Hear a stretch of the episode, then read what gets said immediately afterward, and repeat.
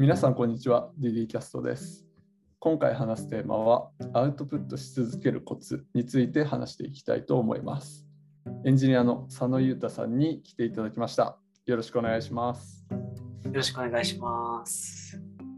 早速自己紹介お願いしてもいいでしょうか。はい。DDWorks でエンジニアをやっている佐野です。エンジニア歴は、えっと、受託前の受託を含めると、まあ、大体3年目ぐらいで今はやっています。趣味とかありますか？最近は趣味という趣味はないんですけど、年末ぐらいからちょっと、えー、ランニング、週に1回ランニングするようにしたりとかしてます。ちょっと運動しないとやばいなと思ってます。いやー、わかります。運動しないとやばいなって思いながらできてないんで。そうっすね。続いてますか？ランニングは。一応年末から週に1回っていう感じで、まあ、無理せずやってるので、はい、1回まあ最初2キロとか3キロとかぐらいから始めていって すごい。ちょっとずつ今距離を伸ばしていってる感じです。今何キロぐらい走られるんですか？でもこの前が45キロ4.5とかそのぐらい走って最終的にはちょっと距離伸ばして年末ぐらいになんかハーフマラソンとかがあるんで参加できたらなぐらいの感じで 目標にちょっと走ってみようかなっていう感じです。ゆるく。ゆるくが全然ゆるく感じないんですけどね。いや まあ 10, 10, 10ヶ月後とかなんで 運動頑張りたいと思います。最近ハマってることとかあります？はい最近はプログラミングというよりエディタ系で Vim っていうエディタを使ったりとかノートアプリでメモを取るときに結構いろんなものを使ってきたんですけど最近は Roam Research とノートをもう一回使い始めていてそこでいろいろゴミをゴミをちょっといじるのが楽しいのでそこら辺触ったりしてます。前これに関する記事書いてましたよね。あ、それはオブシディアンかもしれないです。これオブシディアンか。オブシディアン。オブシディアンも似たやつで、ローカルで動いて早早いっていうのもあったんで、はい、メンバーの人にもあの勧めて今2人 あのオブシディアンあの使う人が増えたんですけど勧めたのにもかかわらずちょっと自分は年末で新しい遊び道具を見つけてしまったので ちょっと乗り換えるっていうやっぱ感じになってますは流行りは移りゆきますからね。そうですね、ちょっと。これは。しょうがないですよね、それは。はい、これはもう。進めた方は許し許してください あの。誰も悪くないです。早速、今回のテーマであるアウトプットし続けるコツについて聞いていきたいと思うんですけど、はい。アウトプットをどういった形で今は出されてるんですか？今はヒューゴっていうものを静的サイトジェネレーターみたいなものを使ってマークダウンでブログを書いて、まあ、それをあの公開するような形で、まあ、個人ブログをアウトプットするような形でやってます。個人ブログ以外にアウトプットされてるものってあるんですか？個人ブログ以外だとそうですね聞いたとかあ、はい、たまにノートとか、まあでも今はほとんど聞いたか、個人ブログで書くかぐらいですかね。なるほど。はい。ヒューゴの個人ブログだと毎月どれぐらいの量アウトプット出されてるんですか、はい、そうですね、これは完全にその時の あの熱量によって、はい、あのめちゃくちゃ左右されるんですけど、その熱量があった去年の6月からリリーワークスに入りたてで、まあ、ブログをなんかみんなでやりましょうみたいな時は結構20記事ぐらいその3ヶ月の間で書いたりとかアウトプットしてはみたいな感じでやってました。これ正直走りましたよね。そんな出せるもんなのみたいな空気が社内で流れてたのを覚えてます。あの時はすごいなんかわかんないですけど自分もなんか熱量があったんで仕事の途中でサクッと昼休みの時間に1時間使って記事を一記事書書きましたみたいな時もあったので すごい多分熱量があった時なんだと思います。あのご飯食べてください。はい。まあでもむしろなんかその時はもう書きたい熱があったんでもう頭に浮かんでるものをもうそのまま文字にするっていう感じだったのでその時はもうなんかすごいすぐアウトプットはなんかできてましたねなんか自然と。アウトプット作ろうじゃなくて書きたくて書いてるっていう感覚が強いんですかね。書きたい時は大体頭の中に形があってこれを早くみんなに公開して見せて少しでもなんか役に立つ人がいたら嬉しいなみたいな感じでその勢いのまま書くことが結構ありました、皆さんアウトプットのコツはこれです。個人ブログ始めるってどんな経緯で始められたのかなっていうの聞いたことなかったんで聞いてもいいですか？自分の場合はもともと最初ウェブ業界に入る前に個人ブログというかブロガーさんみたいなところに憧れがあって、まあ、人でブログを100記事書いたりとか3ヶ月の間に書いたりみたいな、まあ、真似をしてみたりしたんですけどそこからなんか書くのってやっぱ大変だなっていうところで一旦ブログから離れた時期があったんですけど新しくエンジニアになる時にちょっとアウトプット大事かなと思って、まあ、最初はなんとなくその技術的なところも含めてヒューゴとその GitHub と NetEFI みたいなサービスを使って公開してみようっていうところから始まりましたね、今の個人ブログ。昔にブログやられてたっていうのは聞いてたんで、あそそこから一度収まってエンジニアになってからアウトプットでやった方がいいなっていうところからヒューを選ばれて、はい、今はロームリサーチあそうです、使われてるな。はい。えー、もう毎月、まあ、熱量によって月ごとにアウトプットの出る数って まあ変わるとは思うんですけど基本的に毎月出てるじゃないですか。はい、作るっていつどうやって作ってるのかな、まあ、さっきの熱量ある時はもう昼休みの1時間で一記事作っちゃいますってあると思うんですけどこの今のペース感で毎月コンスタントに出し続けるってどうやって作ってるんですか？そうですねなんか毎月書くのが決まってる記事とかはあったりするんですね。1ヶ月に1回はなんか振り返り記事を書こうとかっていうのはもう時間をなんか作るようにしてたりするのでそういう記事に関してはある程度毎月出すようにはしてるんですけどそれ以外のものに関してはもう本当に書きたいっていう あの公開したいみたいな気持ちが強いものがなんか出てきた時に結構書くことがやっぱり多くて今はどちらかというとちょっと頻度が下がってきていてだいぶペースも落ちているなっていう感じであるんですけど毎月すごい書いてた時はもう本当になんか毎日アウトプットをしてさらになんかそのアウトプットからなんか次のことを学びつつまたアウトプットしたいことが出てきたんで勢いに任せて 学びのサイクルが出来上がってるように感じましたね。インプットしてしっかり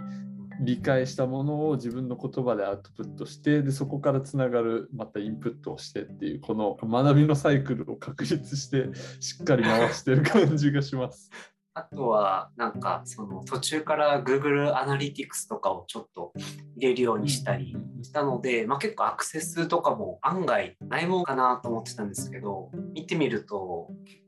あるんですよね。で結構継続してるとそれがなんかどんどん増えていって朝見たら今リアルタイムで56人見てるみたいなことも結構あったりして、はい、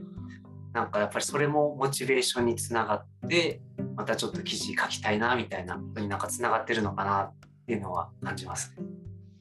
そういう感じでなんか役に立ってるなっていうのを結構身近に感じられるんで、そういう Google アナリティクスとか入れるとなのですごいいいサイクルが回っていきますよね。さっき記事を書くときに興味出てきたら書くことが多いっておっしゃってたじゃないですか。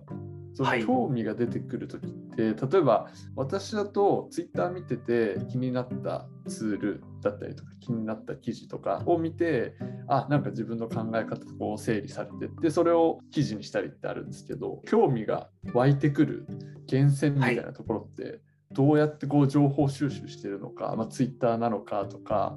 あります？ありますか？いやそうですね。結構自分はなんかツイッターを見てとかなんかキータを見て記事を書くっていうことは結構なくてですね。どちらかというと、はい、なんかその書籍だったり体系的に何か本を読みながらなんか学んだ時に結構なんか深い疑問というかなんかそういったものができ出てきたりとかあとは単純にも好奇心というか、まあ、よくそのアウトプットしてたのがビームの 記事なんですけどいろいろ調べていったらすごい面白くて普段もやっぱり使うものだったりするのでその中でこれ導入してみたいなとかあれ使えたらいいなみたいなところからその記事にすることが多かったですね個人的には。なるほどな。ブログって結局あの自分が一番見てるなってすごい思ったんですよね。なんかブログで結構公開したことって本当に見返すことが多くてそこからあ確か自分のやつ見ればこれが書いてあるみたいなのが 結構多くて多分一番自分のブログを自分が一番見てるんじゃないかなと思うんですけど書くとやっぱりすごくちゃんとぱり公開するにあたって、まあ、ちゃんとした情報を公開しないといけないっていうところがやっぱりあるのでそういう意味でただノートを自分のノートに取るよりもやっぱりブログに書こうとした時の方がちゃんとしっかりなんか、あの内容がまとまってるのでそういうので結構自分のブログを結構見たりしますね。確かに。見てもらうってなると綺麗に届けたいなって気持ちだったり体系的にまとめて読んでもらって理解できる形に落とし込もうとするから結果自分の中の思考も整理されるし、はい、誰かのためになるんだけど、まあ、自分のためでもあるっていう。そうですね。本当それかもしれないです。いい学びのサイクルができてるなって思いますねちなみにたくさん出されてるじゃないですか、アウトプット。アウトプットの管理とかってどうやってるんですか、はい、そうですね、本当に自分の場合は管理はもうしてないです。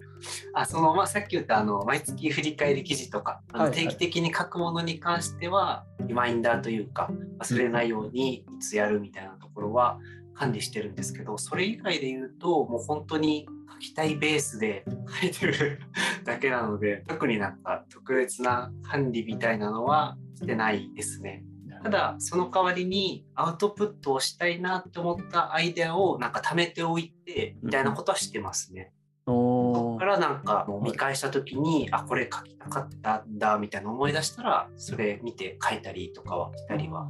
するんですけど。ちなみにメモは何に取られてるんですか、はい、メモは前はその Obsidian だったりとか、うん、その普段使うノートアプリ取ってるんですけど今は Roam Research 使ってるので、はいはい。ではい。思いついた時にあのブログアイデアみたいなタグをつけといて後から振り返れるようにしてます。定期的に月1ぐらい振り返ったりっていう日を設けてたりするんですか？ブロあでもブログについてはなんか本当に特に何を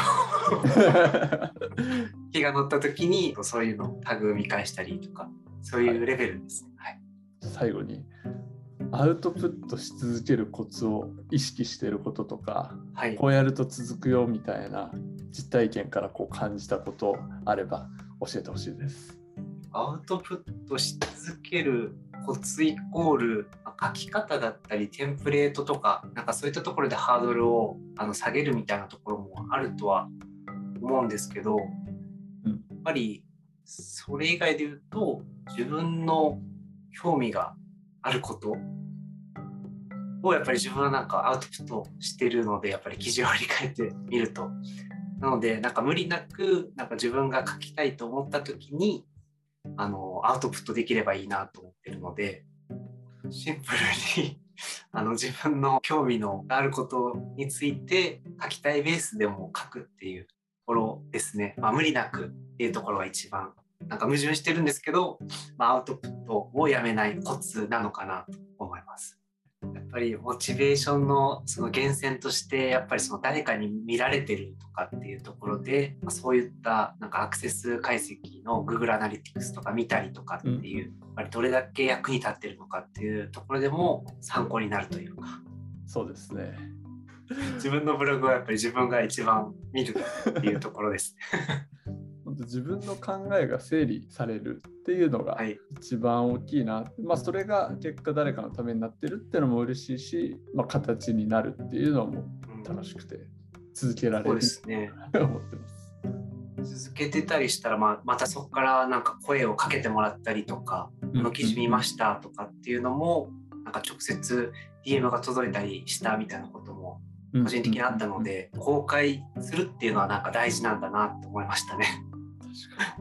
アウトプットをし続けるコツ、ありがとうございます。はい、ありがとうございます。最後はお決まりなんですが、はい、採用しております。お 絶賛募集中です。DD ワークスは宮城にあるんですけど、働き方がフルリモートワークっていう形で、実際に今、ゆうたさんが住んでるのが宮崎県ということで、本当に場所問わず一緒に働けるメンバーを探しているので、ご興味ある方は宮崎県のゆうたさんに直接 DM を送ったり 宮城の私まで DM を送っていただけてもどちらでも大丈夫です。もちろん宮城、宮崎以外でも募集中ってことですよね。その通りです。そんなところで今日はありがとうございました。ありがとうございました。こちらこそ。